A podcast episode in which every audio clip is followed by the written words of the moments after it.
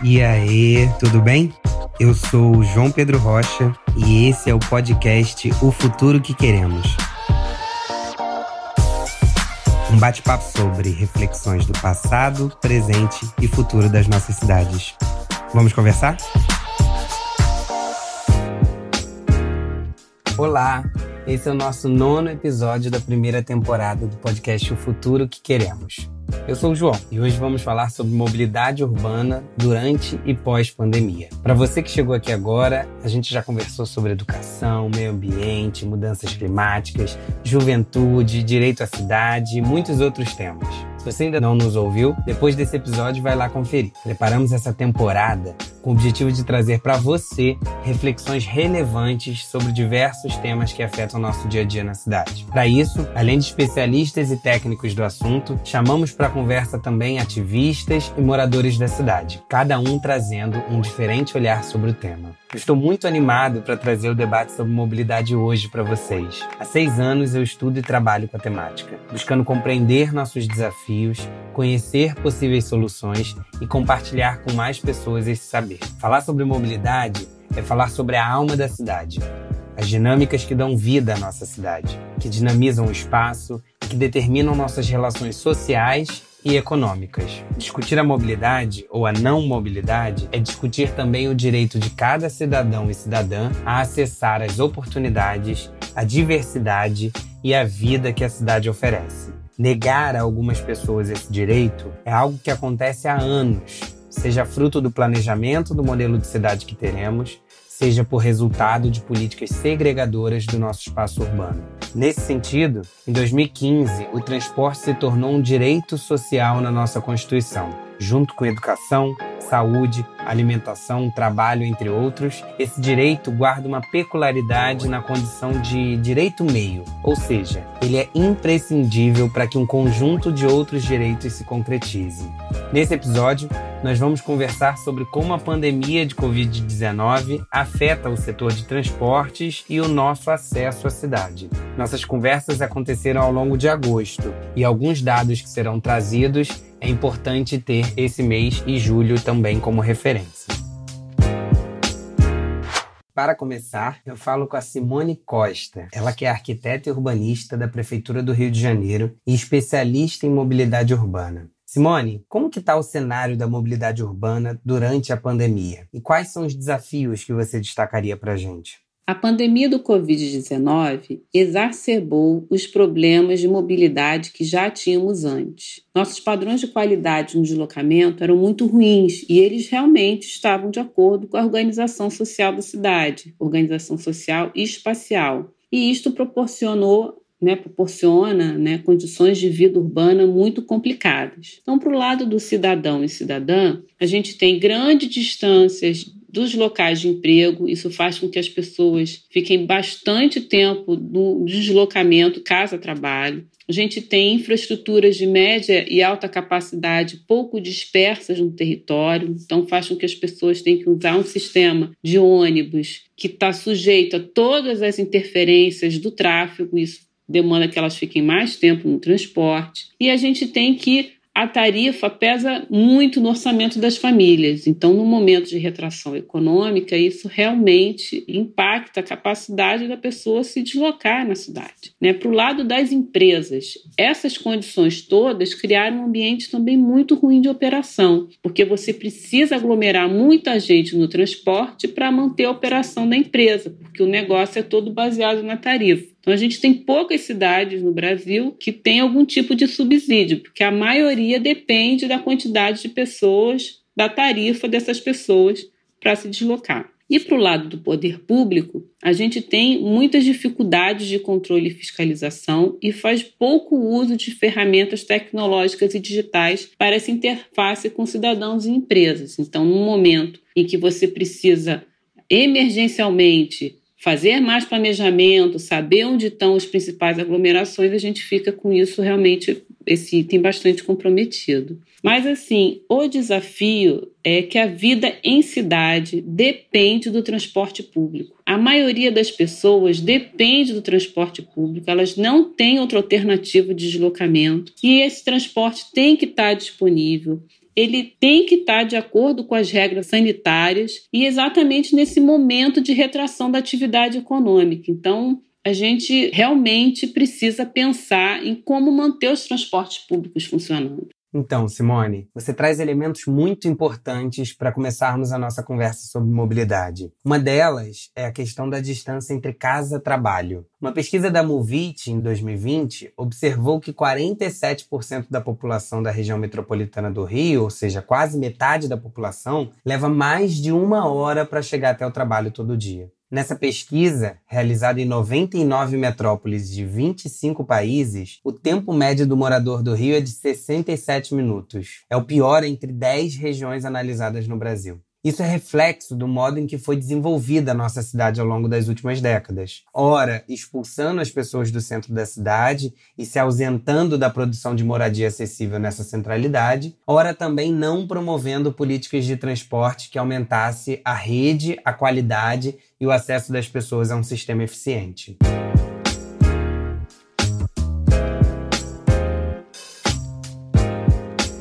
Outro ponto fundamental é a figura do transporte público como serviço essencial, como direito das pessoas. Para falar sobre esse assunto, eu trago para nossa conversa o Diego Silva. Ele é engenheiro, mestre em engenharia de transportes e engenheiro sênior do Centro de Operações Rio, o COR. Diego, como que a gente pode viabilizar o transporte público como direito? Após a pandemia? É, após a pandemia, é fundamental uma discussão sobre financiamento, sobre novas formas de financiamento. A gente está verificando uma queda de demanda muito grande, uma queda de receita do sistema, que tem viabilizado o sistema, o pagamento, a receita, o custeio de todo o sistema de transporte público, e a gente precisa discutir novas formas, seja buscando novas formas de financiamento, principalmente através dos usuários do automóvel, o estacionamento é uma fonte de recurso muito proveitosa, que tem um potencial muito grande para ser aplicado no transporte público, seja o pedágio urbano, que é uma discussão, a cobrança pelo uso das vias, que é uma discussão que tem aumentado aqui no Brasil. São Paulo já tem uma discussão principalmente em relação aos transportes por aplicativo, Uber, enfim,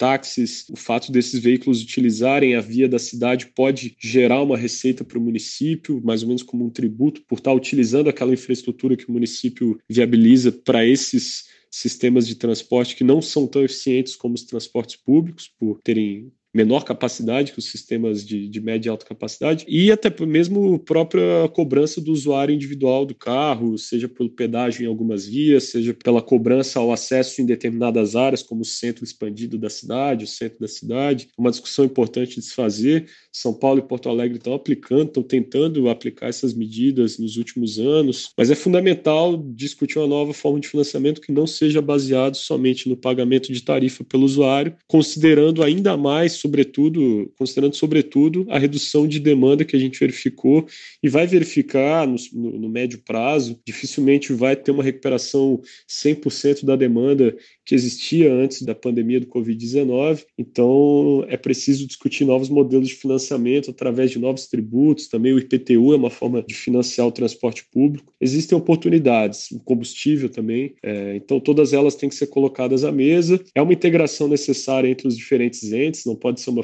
uma, uma questão relacionada só ao governo federal. O município também tem responsabilidade nisso, mas a ideia é que opere mais ou menos como um SUS, como um sistema único integrando os diferentes entes federativos governo federal, estado e município, de modo que todo mundo colabore com alguma forma de receita e cada vez mais o passageiro, o usuário final do transporte público, seja o menor responsável ou menos afetado, tenha a sua renda menos afetada pelo custo do transporte público. Perfeito, Diego. A gente precisa diversificar a origem da receita para a manutenção e ampliação do sistema de transporte público. A discussão é essa, está posta e é urgente. E cada dia a gente vê o desaparecimento de linhas de ônibus na cidade e a falência de empresas prestadoras de serviço, resultado desse impacto, né? Só para termos uma ideia, mais de 150 linhas de ônibus sumiram nos últimos meses das ruas da cidade do Rio de Janeiro. E muitas outras tiveram seu itinerário reduzido, aumentando assim a lotação dos ônibus e o tempo de espera do usuário. Além disso, desde 2010, 15 empresas já decretaram falência. Além dessa discussão sobre receita, o uso de dados para tornar o sistema mais eficiente também é fundamental. Um dos órgãos na prefeitura responsável por essas questões é o COR, o Centro de Operações Rio, que o Diego trabalha. Criado em 2010, Esse centro reúne cerca de 30 órgãos, secretarias municipais, concessionárias de serviços públicos, para monitorar a operação da cidade e minimizar os impactos na rotina do cidadão. Bom, Diego, você pode compartilhar com a gente como o COR pode contribuir para a melhoria da nossa mobilidade urbana e que exemplos de políticas já estão sendo executadas para reduzir os impactos na rotina do cidadão durante a pandemia? Bom, o COR enquanto estrutura, enquanto centro de operações né, do município do Rio de Janeiro, ele tem um papel fundamental no monitoramento, no acompanhamento dos dados, na centralização dos dados de diversos atores, seja das concessionárias, incluindo aí dentro também, mesmo sendo uma estrutura do município, município,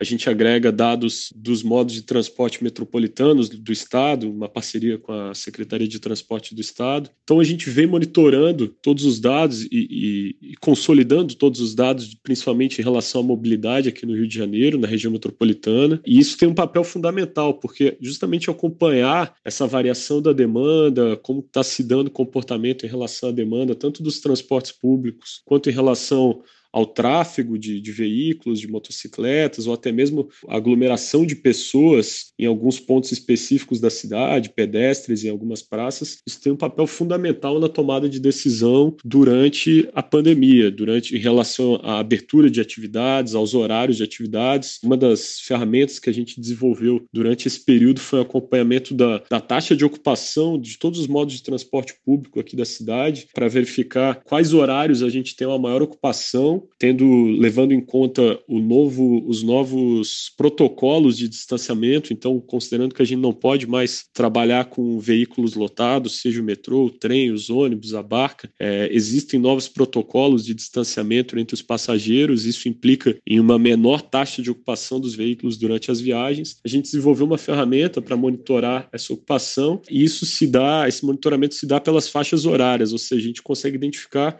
a cada semana, a cada fase do plano de retomada, como está sendo o comportamento da demanda em cada faixa horária. Esse, essa ferramenta, esses dados têm um papel fundamental na tomada de decisões sobre o escalonamento de horários. Então, incentivar o escalonamento, evitar com que todas as atividades na cidade comecem e terminem no mesmo horário, como a gente verificava na situação pré-pandemia, né? Todo mundo começava 8 e 9, terminava é, 18 e 19 horas. É, então, isso gera uma concentração muito grande de passageiros no transporte público, tanto no tempo quanto no espaço. Então, isso gera tanto uma ineficiência para o sistema, porque você precisa de uma frota muito grande para atender aquela demanda concentrada que depois fica ociosa durante os horários de vale, né, os horários de menor demanda ao longo do dia. Então, apesar da situação, a gente verifica que é uma oportunidade de incentivar o escalonamento, fazendo com que determinadas atividades comecem um pouco mais tarde, aquelas que precisam começar mais cedo comecem mais cedo, e a gente tenha um espalhamento melhor da demanda, uma distribuição melhor da demanda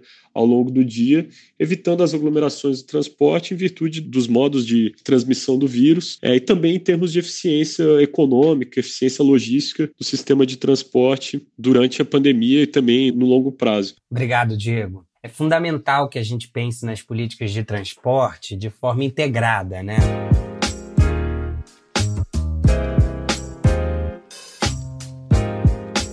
Nesse período de pandemia, tanto a Simone quanto o Diego trazem também a questão do crescente uso do carro nos deslocamentos pela cidade. Para refletirmos um pouco mais sobre essa questão, eu convido a Lorena Freitas para se juntar na nossa conversa. Ela é geógrafa, mestre e doutoranda em engenharia de transportes e coordenadora de gestão da mobilidade no Instituto de Políticas de Transporte e Desenvolvimento, o ITDP Brasil. Lorena, como fazer com que o carro não seja uma falsa solução para a mobilidade da cidade durante e após a pandemia? Quais outros caminhos a gente pode seguir? Esse momento que a gente vive hoje, ele pode se tornar um divisor de águas histórico em termos de mobilidade urbana, né? E esse momento pode levar a gente para cenários muito diferentes a gente corre o risco de ter uma migração de uma parcela da população que utiliza o transporte público por opção para os automóveis. E por que que isso é problemático? Isso é problemático porque se antes da pandemia a gente já tinha cidades com sérios problemas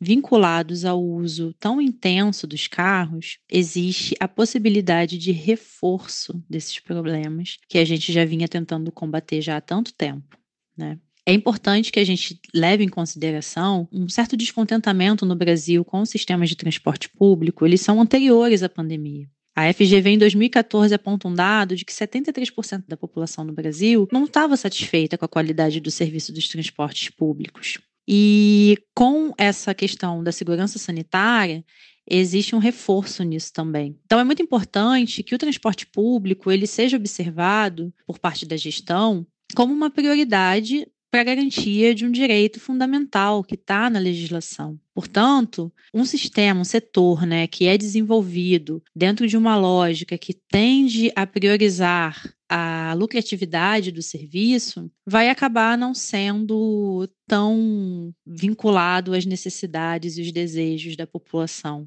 como deveria ser, por se tratar de um direito fundamental. Então, é muito importante que existe um investimento público, uma gestão pública desse setor. E, ao mesmo tempo, a gente tem observado no mundo todo diversas iniciativas que mostram que a pedalada e a caminhada são formas muito interessantes de você lidar com esse período de retomada das atividades, por garantir uma segurança maior, por se tratar de deslocamentos que são feitos em locais ao ar livre e reduzindo assim o risco de contaminação e ao mesmo tempo reduzindo a lotação né, dos transportes públicos para aquela população que não tem opção, que não o transporte público. Então a gente observa algumas cidades em que você tem a implantação de rotas cicláveis correndo em paralelo aos corredores de transporte público de maior capacidade e assim oferecendo uma possibilidade que não o automóvel para poder realizar as, as viagens para as atividades diárias. Obrigado, Lorena. Então, para a gente fugir do risco de aumentar o uso dos carros nas nossas cidades, é preciso a gente fortalecer o sistema de transporte público, como a Lorena e o Diego trouxeram para a gente, e também a gente precisa buscar ampliar as redes de transportes ativos. Para falar um pouco sobre esse segundo ponto, eu volto a conversar com a Simone. Simone, qual é o papel das ciclovias e das calçadas na estratégia de retomada dos deslocamentos da nossa cidade? As atividades já estão sendo retomadas num contexto de distanciamento social, muitas em regime de teletrabalho. Mas a vida em cidade depende de muitos serviços sendo realizados de forma presencial, e para isso as pessoas precisam se deslocar. Não só o transporte público tem um, papel fundamental para manter a vida em cidades durante e após a pandemia, mas também as áreas públicas e os espaços de circulação. Estamos falando de calçadas, espaço dos pedestres e as ciclovias, espaço das bicicletas. As calçadas hoje, mais do que nunca, precisam estar compatíveis com a quantidade de pessoas que circulam por ela, principalmente nas áreas de comércio e serviço dos bairros. A ida ao mercado para comprar comida não deve ser um motivo de pânico ou de acidentes de trânsito. Se já tínhamos um movimento pré-pandemia a favor da expansão das rotas cicloviárias como alternativa barata, saudável e ambientalmente compatível com a vida em cidades para distância de até 10 quilômetros, agora essa modalidade pode realmente assumir um papel bastante importante. As bicicletas proporcionam deslocamento com distanciamento social compatível com a operação de cidade. Elas não poluem, ocupam pouco espaço na via e demandam pouco espaço para estacionamento, se compararmos com automóveis e motos. O entorno das áreas de emprego geralmente tem uma densidade de população maior, ou seja, tem mais pessoas vivendo, morando nas áreas no entorno do emprego. Por isso, o poder público precisa garantir o espaço dedicado nas vias públicas através das rotas cicloviárias para um deslocamento com distanciamento social, mas também seguro, por isso, precisa ser segregado, sim, separado, não é misturado, não, para que os atuais e novos ciclistas que estão aderindo a esta modalidade. Obrigado, Simone. Calçadas compatíveis com o fluxo de pessoas, ciclovias conectadas por toda a cidade de forma segura e eficiente. Bom, a gente precisa de um novo olhar para as mudanças necessárias à mobilidade urbana. O setor tem que se reinventar e inovar, mostrar assim como em outros segmentos, que aprendeu a lição. O problema de deslocamento sempre foi uma grande preocupação, mas nunca tratado como prioritário nas nossas cidades. A crise gerada pela pandemia do Covid está mostrando a fragilidade da infraestrutura de transporte e a necessidade de uma nova visão em relação ao setor por parte dos governantes.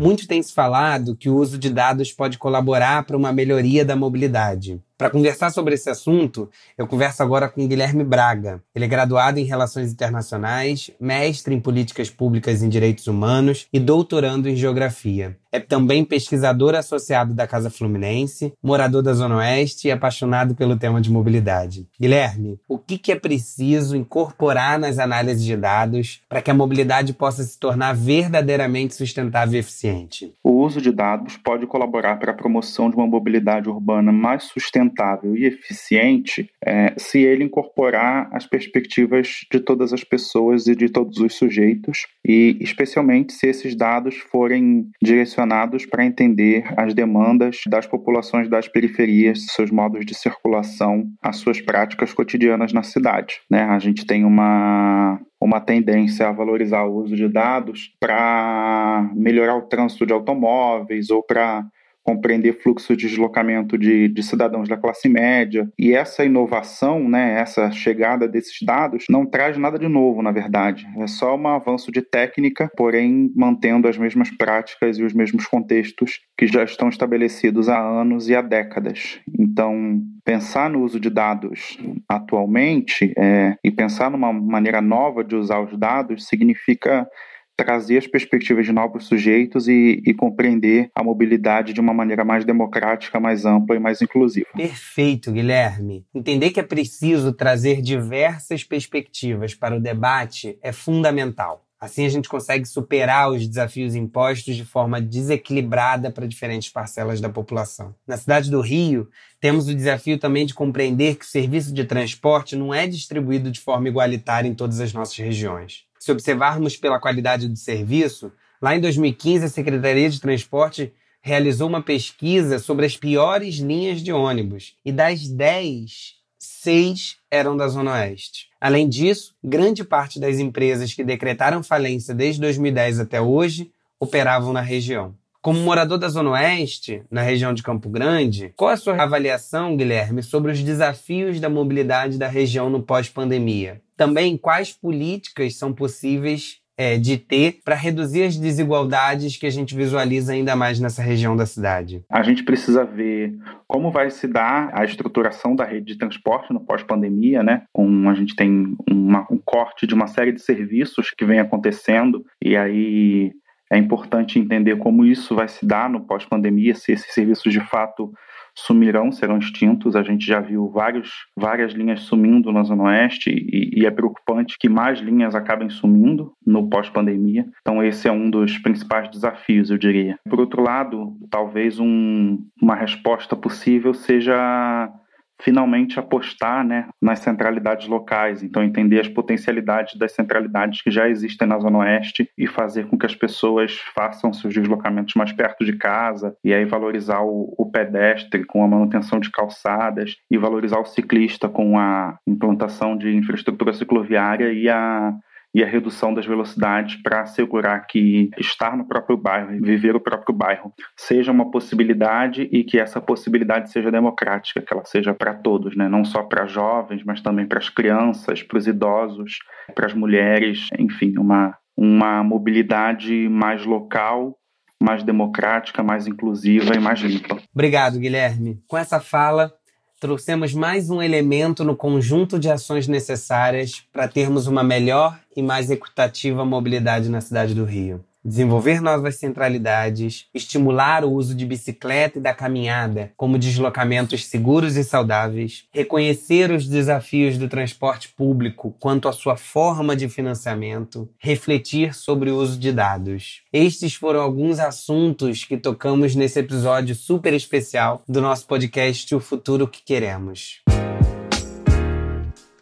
Esse foi o nosso nono e último episódio da nossa primeira temporada. Construir esse processo foi um grande privilégio para mim e posso falar também por toda a juventude que constrói esse coletivo. Iniciamos a construção coletiva Futuro que Queremos para ouvir os anseios dos cidadãos cariocas e produzir conteúdo para incidir nas eleições de 2020. Ao longo do processo, crescemos e ganhamos as redes. Criamos esse podcast, onde durante nove episódios conversamos com técnicos, especialistas da universidade, do poder público, do terceiro setor, com ativistas sociais e com cidadãos e cidadãs preocupados com o futuro das nossas cidades. Juntos, podemos refletir e produzir conteúdo diverso para que você também seja capaz de construir o futuro que quer para a sua cidade. Hoje, podemos dizer que alcançamos o mundo. Outro produto construído por nós, em parceria com a Youth Climate Leaders, é o Manifesto Jovens Políticos pelo Clima. Ele tem rodado os quatro cantos do Brasil e foi recentemente traduzido para inglês e espanhol. Assim, ele pode ser compartilhado com a juventude de todo o mundo como modelo de iniciativa que pode e deve ser replicado,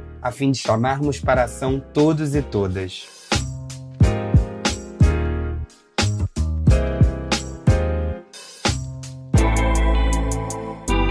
Esse nosso papo não acaba por aqui. Estamos animados para produzir outras temporadas com novos formatos para que alcance ainda mais pessoas. Tem muito assunto ainda de fora. Enquanto damos essa pausa por aqui para avaliar, replanejar e definir novos rumos, seguimos produzindo conteúdo nas nossas redes sociais. Segue conversando com a gente lá. Nosso Instagram é arroba o futuro que queremos. Compartilhe com amigos e amigas e vamos juntos construir o futuro que queremos. Tchau! Este podcast foi editado por Felipe Mux